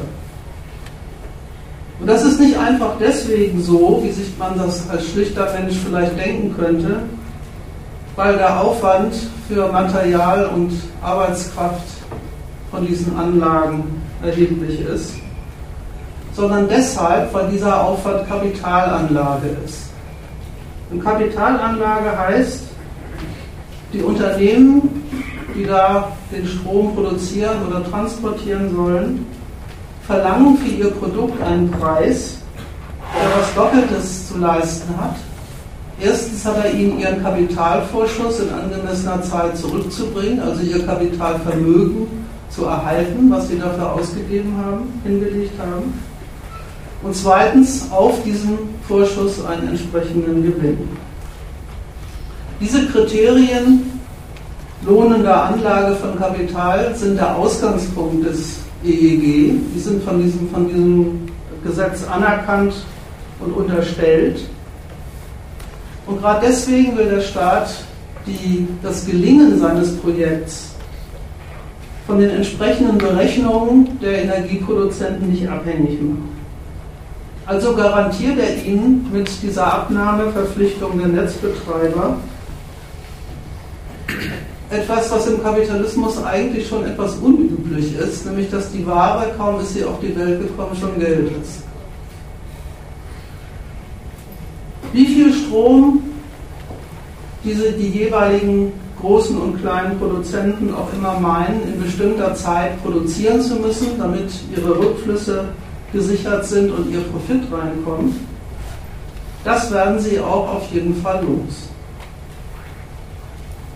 Und damit setzt ein Staat ein neues Datum für die Konkurrenz zwischen Produzenten und Abnehmern von Strom.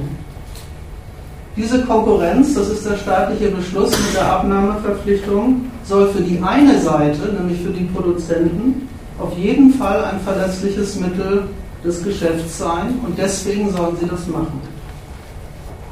Das Ganze heißt dann auf VWL Deutsch Investitionssicherheit die riesigen Kapitalmassen, die nötig sind für so, für, für, für so einen Windpark, die lange Anlageperiode, die soll und der viele Kredit, der da hineinfließt, die sollen keine Schranken, kein Hemmnis für die Anlage von Kapital sein.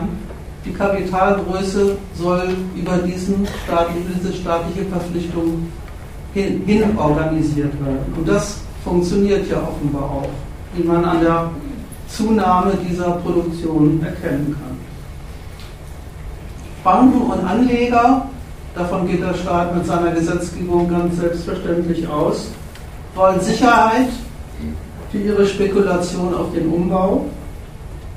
Und der Staat will, indem er dem, dem Kapital diese Sicherheit garantiert, nicht nur die nötigen Geldmittel in die Hand spielen, sondern er will auch, dass das Kapital die Zeit, dass die, dass die Geldmittel und die Zeit, wie diese Garantie dauert, 20 Jahre, nutzen, um entsprechende technische Innovationen vorzunehmen und die Geldmittel konstruktiv zu nutzen. Ja, dazu im letzten Teil nochmal ein paar Worte. Das hat natürlich Folgen für das Verhältnis von Käufer und Verkäufer. Denn mit der Abnahmegarantie garantiert der Staat natürlich nicht gleichzeitig, dass die Strommengen auch tatsächlich gebraucht werden, die da aufgekauft werden. Wie sollte er das auch tun? Da bleibt alles ganz marktwirtschaftlich. Der Letztverkauf der produzierten Strommengen fällt in die Zuständigkeit der Großabnehmer. Und dann kommt die, Situation relativ schnell zustande, dass es ein Überangebot an Strom gibt. Klar, das ist, hat Strom ja nun mal so an sich. Wenn er produziert worden ist, muss er, muss er irgendwo hin. Und man kann, wenn man will, oder könnte, wenn man wollte, durchaus Windräder auch abstellen, wenn der Strom gerade nicht gebraucht wird, der dann produziert wird. Aber warum sollten die Windparkbetreiber das tun? Schließlich haben Sie ja eine staatliche Abnahmegarantie und Ihnen geht es ja nicht um Versorgung, wie ausgeführt, sondern Ihnen geht es darum, mit dieser Abnahmegarantie Ihr Geschäft zu machen. Und das sollen Sie ja auch. Genau das war doch gewollt, dass die Versorgung von Ihnen übernommen wird. Das hat natürlich Konsequenzen für andere Stromproduzenten. Nämlich, dass deren Strom dann zu viel ist und die den in, in den entsprechenden Zeiten ihre Kapazitäten runterfahren, abschalten müssen. Das ist aber jetzt keineswegs so, dass diese Kapazitäten deswegen insgesamt notwendigerweise überflüssig sind. Ganz im Gegenteil. Ihnen, den alten Kraftwerken, wird im Staatsprogramm jedenfalls die Funktion zugewiesen, als Reservekapazitäten für Spitzenzeiten oder für den Winter oder für die Zeiten, wo der Wind nicht so bläst und die Sonne nicht so scheint, zu fungieren. Und das wäre ja in einer rationell gedachten Stromproduktionsorganisation auch überhaupt kein Problem, dann fährt man die halt runter. Das ist aber ein Problem im Kapitalismus, weil das Runterfahren jetzt für die Unternehmen, die ebenfalls den Kapitalumschlag zum Mittel ihres Gewinns machen, heißt, sie werden unrentabel. Stillstand heißt für sie, sie verdienen nichts. Und das führt dazu, dass in zunehmendem Maße Stromproduzenten rote Zahlen schreiben und mit dem Gedanken spielen oder ihn auch öffentlich aussprechen, ihre Kraftwerke zu schließen, dicht zu machen, weil sie sich ja angesichts der neuen Konkurrenz mit von, dem, von dem staatlich bevorzugten Ökostrom nicht mehr lohnen. Auch das ist ja durchaus staatlich gewollt. Der will ja, dass der Ökostrom den konventionellen ersetzt, jedenfalls auf lange Sicht. Was er so ohne weiteres nicht will, ist, dass dadurch auch die Bilanzen genau der Konzerne in Unordnung kommen, die gerade die ganze Öko-Umstellung organisieren sollen.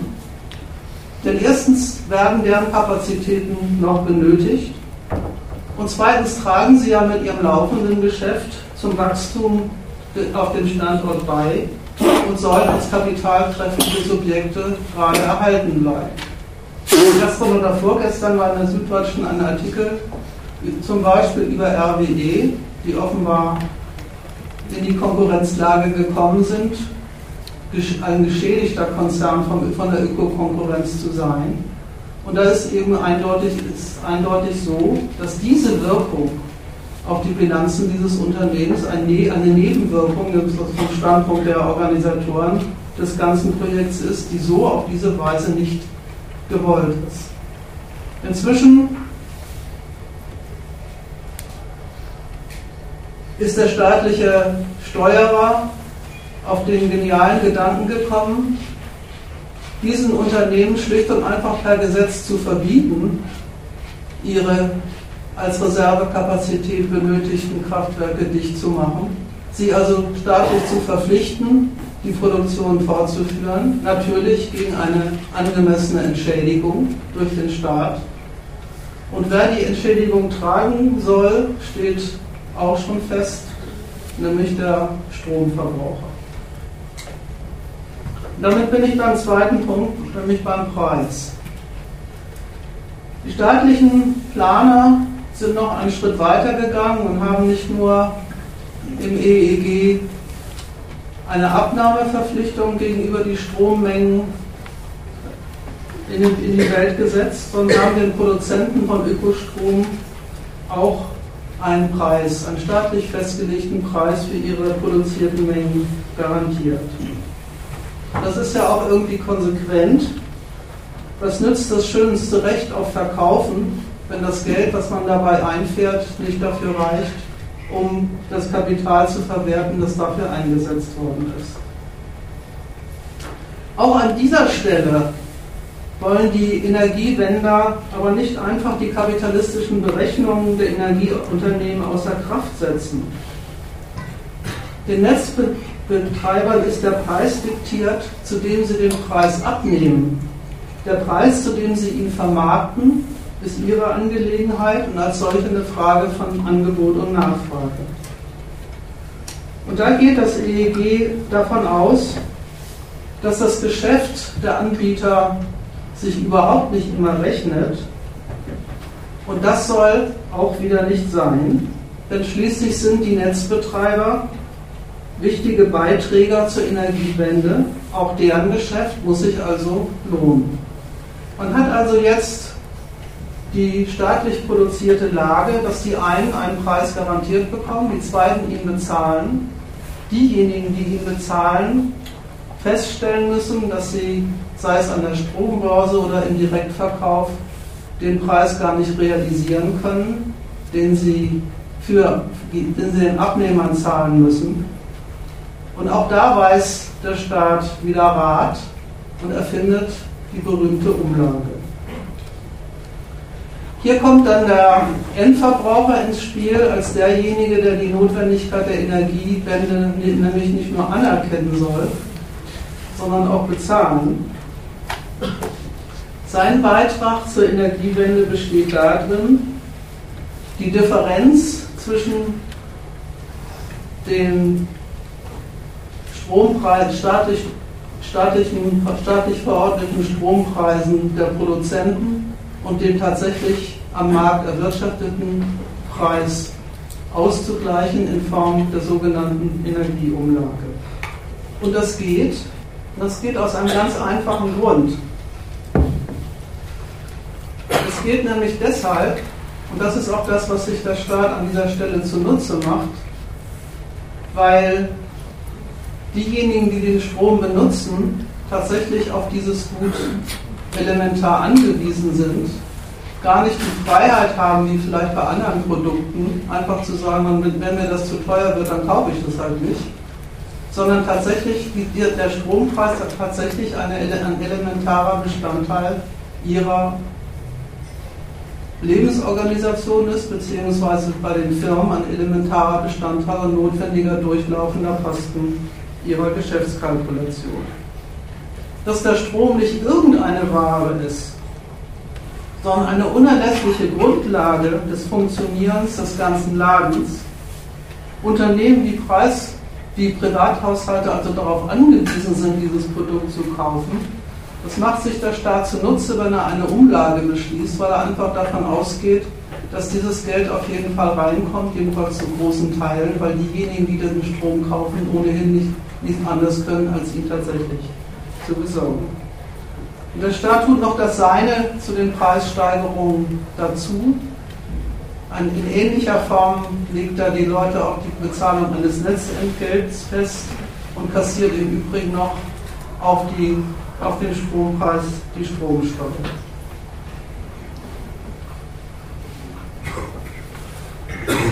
Ein schönes Beispiel für die Art und Weise, wie der Letztendverbraucher zur Finanzierung der Energiewende herangezogen wird, habe ich neulich in der SZ gefunden. Da ging es um die Frage, wer finanziert, wer steigt ein, welches Unternehmen steigt ein in die Finanzierung der Kabelverbindungen zwischen den Wind Windparks und dem, und dem Festland.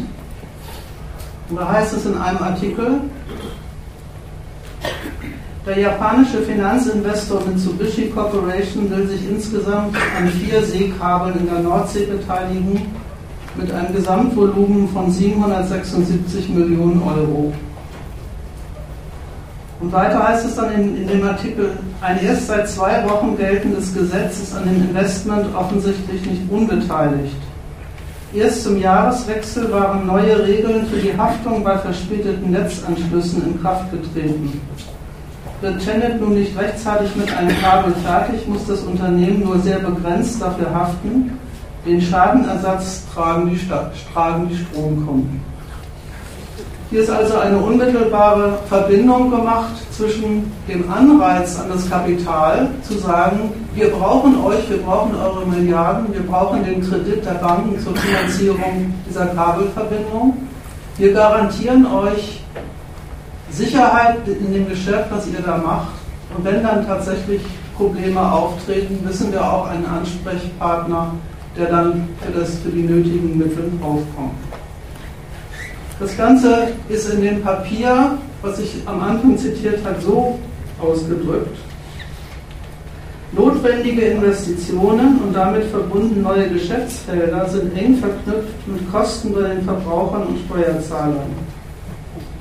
Diese enge Verknüpfung ist nicht einfach da, sondern wird eben hergestellt durch die gesetzliche Vorschrift, mit der die Frage, was der Strom den einzelnen Verbraucher kostet, unmittelbar verbunden wird mit dem staatlichen Interesse an Kapitalanlage in diesen neuen Abteilungen.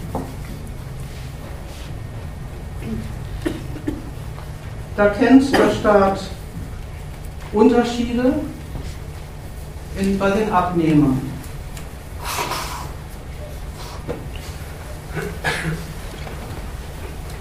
Für ihn zerfallen die Stromkunden eigentlich sehr schlicht in zwei Abteilungen. Die eine Abteilung Stromkunde, für die ist der Strompreis Kost.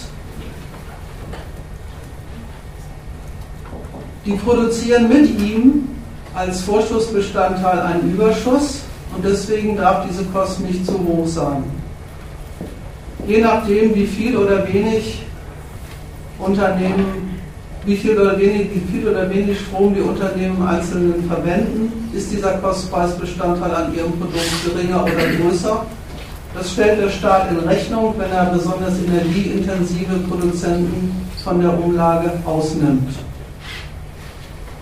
Die andere Abteilung sind die normalen Verbraucher und die haben in dem Sinne keinen Kostpreis, sondern für die ist der Strompreis ein Bestandteil ihres Lebensunterhalts und da geht der Staat davon aus, dass das sehr viel belastbarer ist als die Berechnung der Unternehmen, die schließlich mit diesem Geld wirtschaften und Überschüsse machen müssen.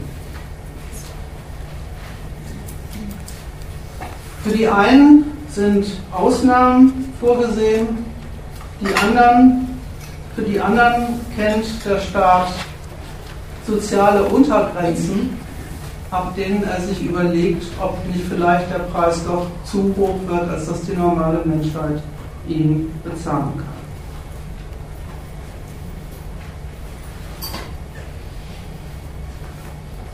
Was ist jetzt mit dieser Sorte Umbau geleistet?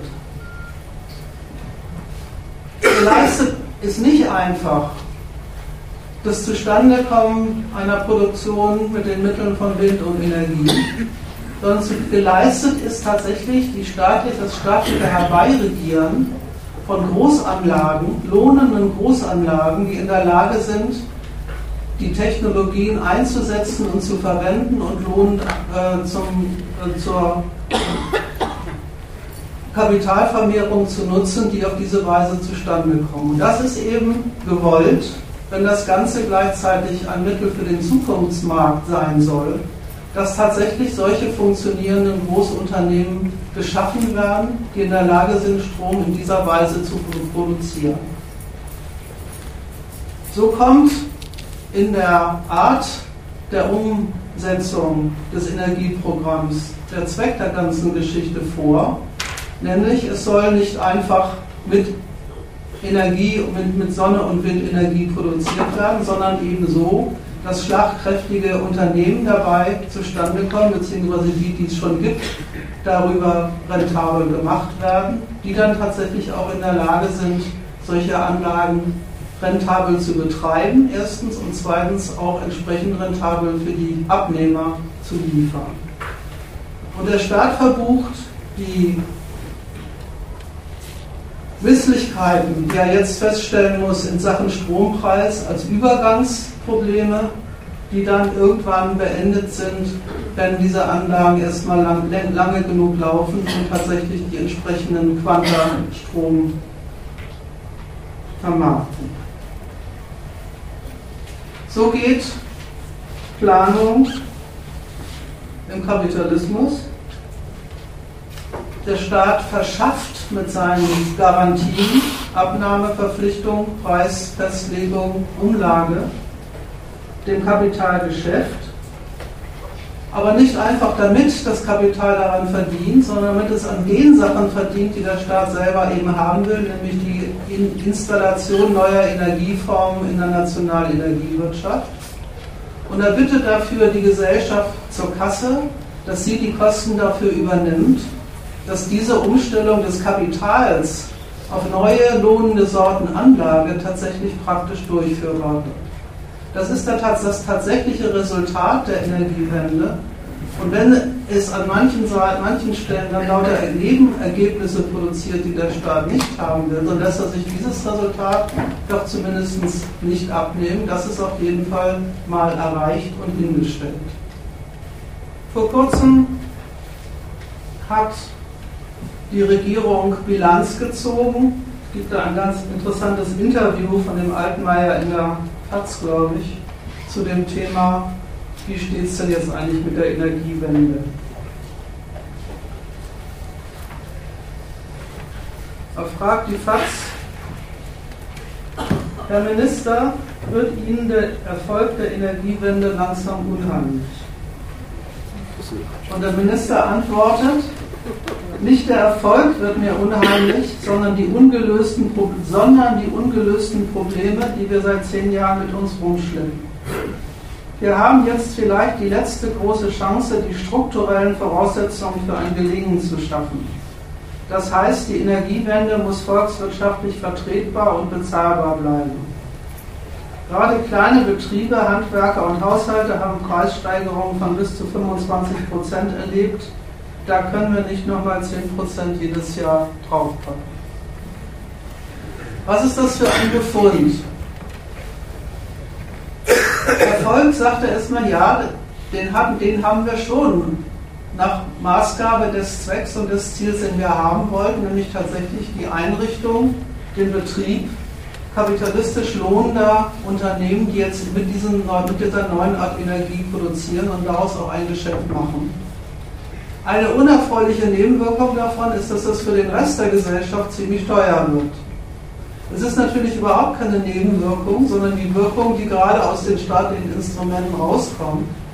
Dass er das so deutet, Erfolg gut, strukturelle Probleme schlecht, macht immer sein Interesse deutlich, an dem Projekt festzuhalten und so weiterzumachen. Und er stellt sich deswegen die Frage, an welchen Stellschrauben müssen wir drehen, welche Daten der geschäftlichen Konkurrenz müssen wir modifizieren, welche Anforderungen können wir uns noch leisten, ans Kapital zu stellen, damit das Ganze so weiter, einerseits so weitergeht und andererseits die Preise für diejenigen, die den Strom benutzen müssen und wollen, nicht ins Unermessliche steigen. Und das ist dann auch der Programm, das Programm, das sich die Politik jetzt vorgenommen hat, einer sogenannten Strompreisbremse, für die die verschiedenen Abteilungen der Stromkunden mehr oder weniger äh, zusätzlich zahlen müssen, den Preis staatlich so weit, ein Stück, so weit zumindest in den Griff zu kriegen, dass er nicht noch weiter stärkt. Man kann dieser Bilanz aber auch noch was anderes entnehmen. Das Argument, das ist, hat zu gut geklappt, da ist zu viel, zu schnell an Kapazitäten in dieser Abteilung geschaffen worden so schnell wollten wir das gar nicht und so viel wollten wir da gar nicht haben. Ist ja nochmal ein schönes, eine schöne Klarstellung bezogen auf den Zweck der ganzen Geschichte. Einfach nur immer mehr Wind und Sonne benutzen geht nicht, ist auch nicht gewollt. Mag ja gut fürs Klima und gut für die Umwelt sein, aber wenn da nicht eine für alle Beteiligten rentable Energieproduktion rauskommt, dann können wir das so nicht wollen. Also stellt der Staat sich jetzt neu die Frage, was verträgt eigentlich der Standort bzw. seine diversen Teilnehmer an aktuellen Belastungen und inwieweit kommen die aktuellen Belastungen diesem Programm in den Weg. Und da taucht gar nicht unerwarteterweise genau, tauchen genau die Gesichtspunkte, die eigentlich gerade das, der Zweck des staatlichen Programms sind genau als Einwände auf. Was kostet das das Kapital? Was kostet es die Bürger? Findet denn tatsächlich die Weiterentwicklung der Technologien durch die Unternehmen statt? Und last not least findet dann eigentlich auch der Ausbau einer nationalen Industrie statt, die dann in der Lage ist, konkurrenzfähig das Zeug auswärts zu vermarkten. Die Gesichtspunkte der Energiewende, Versorgungssicherheit und Rentabilität sind die gleichen, die ihm entgegengehalten werden von den Nutzern. Auch die, auch die argumentieren mit Versorgungssicherheit und Rentabilität. In diesen Streit muss man sich also nicht einmischen.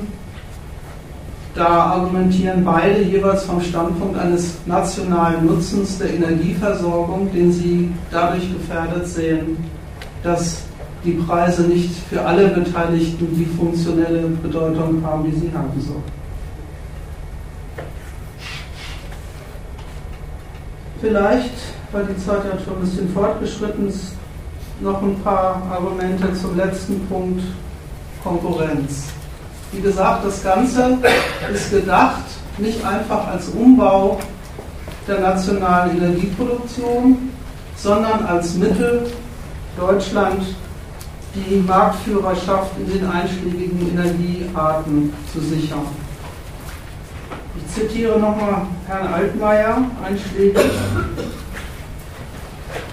Wir brauchen eine Art Avantgarde, einen Club der Energiewendestaaten, die vorangehen und zeigen, welche Chancen in der, in der Energiewende stecken.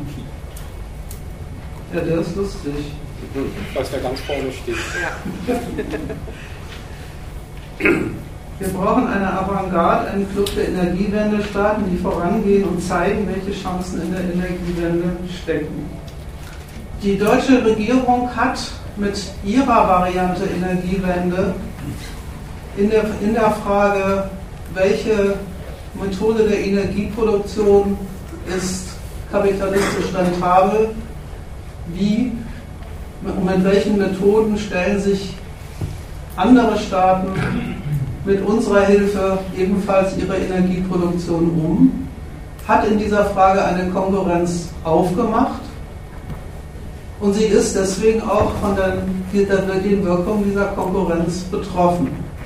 Ein Beispiel habe ich vorhin schon erwähnt.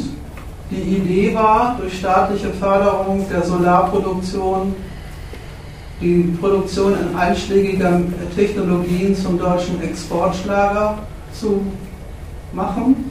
Das ist fehlgeschlagen. Gewonnen hat bis auf weiteres die Konkurrenz in dieser Frage, soweit ich das, wenn ich das richtig sehe, erstmal die USA und China.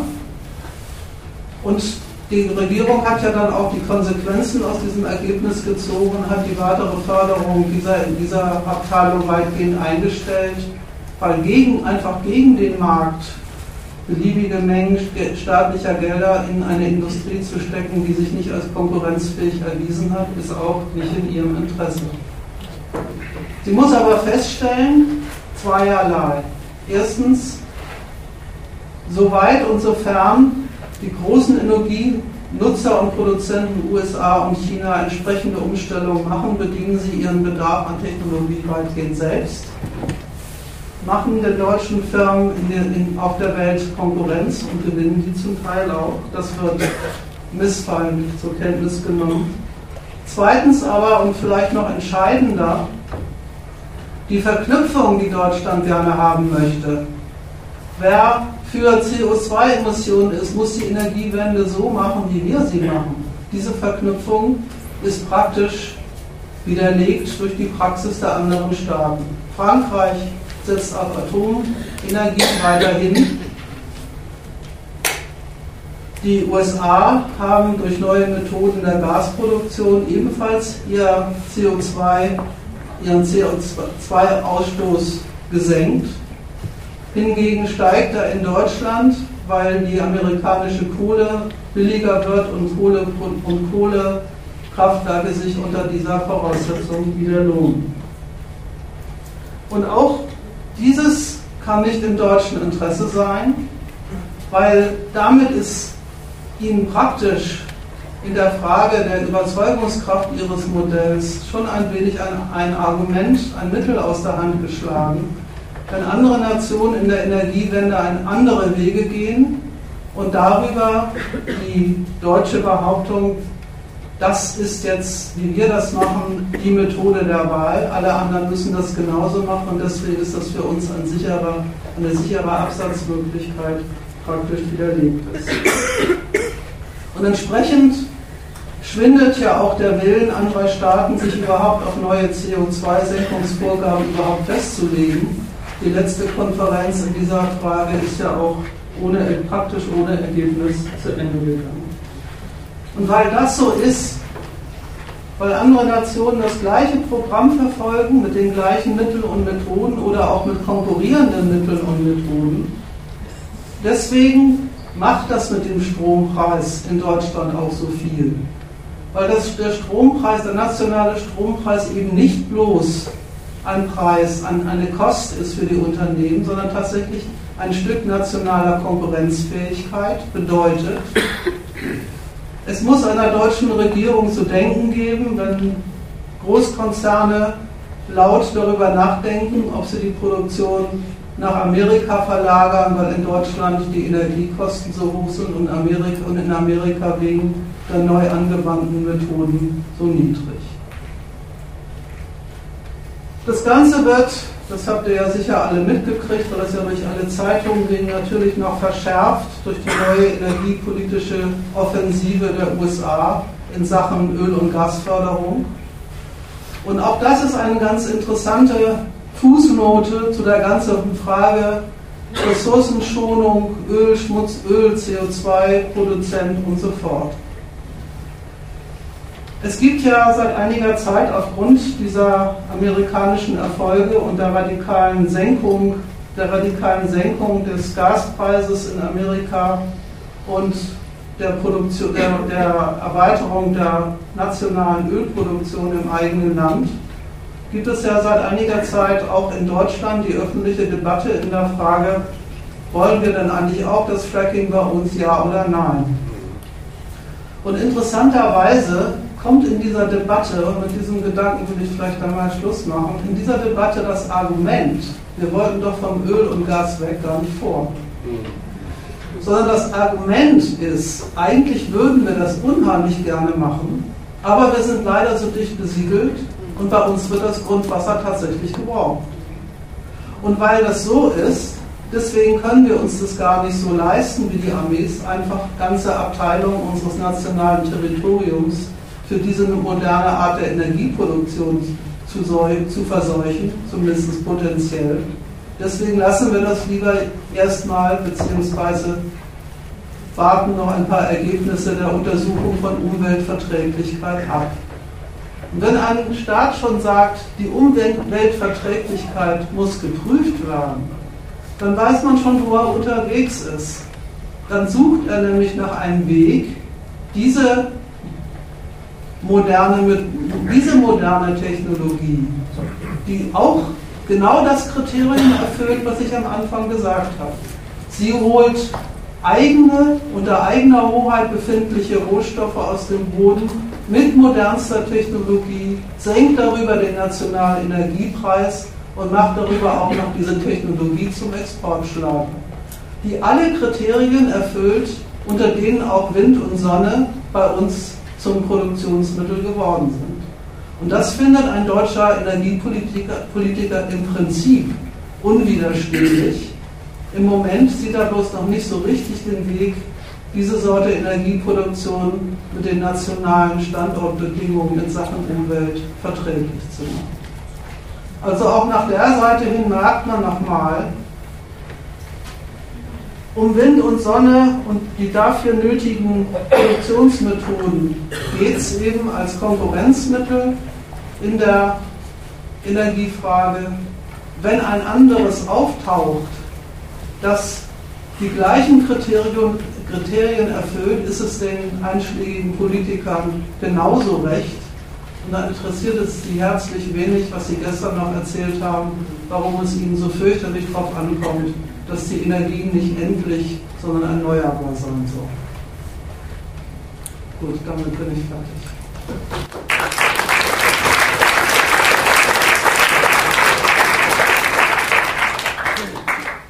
Ja, Fragen, Ergänzungen, Einwände, Beiträge. Zu dem, zu dem speziell deutschen Programm der Energiewende hattest du ja am Anfang oder zwischendurch mal dieses Zitat gebracht. Es kommt darauf an, äh, das marktgängig zu machen ohne, Subvention, ohne einen subventionierten Preis. Und dafür, so war da die, die eine Auflösung, dafür braucht man einen, nicht bloß einen deutschen Markt, auf dem wird ja einiges in Gang gebracht, das du erläutert, sondern dazu braucht man einen europäischen und Weltmarkt für diese Technologien, nämlich um sie in, einem, in einer Größenordnung, einem Maßstab anzuwenden, die dann auch den, ihre Her die Herstellung dieser, was weiß ich, Windräder und so weiter, äh, so preisgünstig macht, dass eine Energieversorgung der Nation auf dieser Grundlage rentabel ist. Das ist die eine, das ist die eine Richtung, wie das zu verstehen ist. Es ist also der Export und der Weltmarkt Instrument, diese Technologien zu entwickeln zu der verlässlich günstigen Art der Energieversorgung. Gerade an dem letzten Beispiel mit, den, mit, der, mit dem Gas wird ja so deutlich, dass das noch, dass es umgekehrt ja auch nicht, dass also der Export nicht bloß das Instrument ist, das rentabel herzustellen, sondern dass umgekehrt die rentable Energieproduktion damit auch der entscheidende Hebel ist, daraus den Exportschlager zu machen. Stimmt, ja. Also an sich, das Zitat vom Anfang mit dem, man muss es marktgängig machen ohne Subventionen, ist ja auch so zu verstehen, das ist, das ist gerade die entscheidende Art und Weise, die anderen Länder darauf zu verpflichten, ihre Energiebasis auf diese Grundlage zu stellen, weil sie an dem Preis, der damit herzustellen ist, nicht vorankommen. Mhm. Damit hapert es ein wenig mit, der, mit den alternativen Energien, auf die Deutschland setzt, die sich ja gerade in dem Vorzeigeland Deutschland so preistreibend bemerkbar machen, während, während in dem Beispiel der, dieses, dieses Fracking, dieses Gases, genau das der entscheidende Hebel ist. Amerika setzt auf diese Sorte Energieversorgung und erreicht damit bei sich Energiepreise, die alle anderen vor die Frage stellen, kommen wir daran vorbei? Oder müssen ja. wir nicht auf diese Technologie setzen, die Amerika erst einmal bei sich vorangebracht hat? Mhm. Da gibt es dann noch das nette Argument, äh, dass, dass diese Produktionsmethode bei uns deswegen nicht in Frage kommt, weil die mit, mit so viel Auflagen versehen werden müsste, dass der, dass der niedrige Preis, den man eigentlich, weswegen man das eigentlich machen will, dann wieder gar nicht zustande käme. Das ist, bestätigt nochmal dein Argument. Das ist, äh, das ist der Grund, weswegen der, der Altmaier auch total neidvoll nach Amerika guckt und sagt, die können sich das leisten. Und gleichzeitig zum Ergebnis kommt, dieses, dieses dicht bevölkerte Handtuch in Mitteleuropa, für das taugt eigentlich diese Energie, diese Produktionsmethode leider nicht so recht. Wir werden es erleben.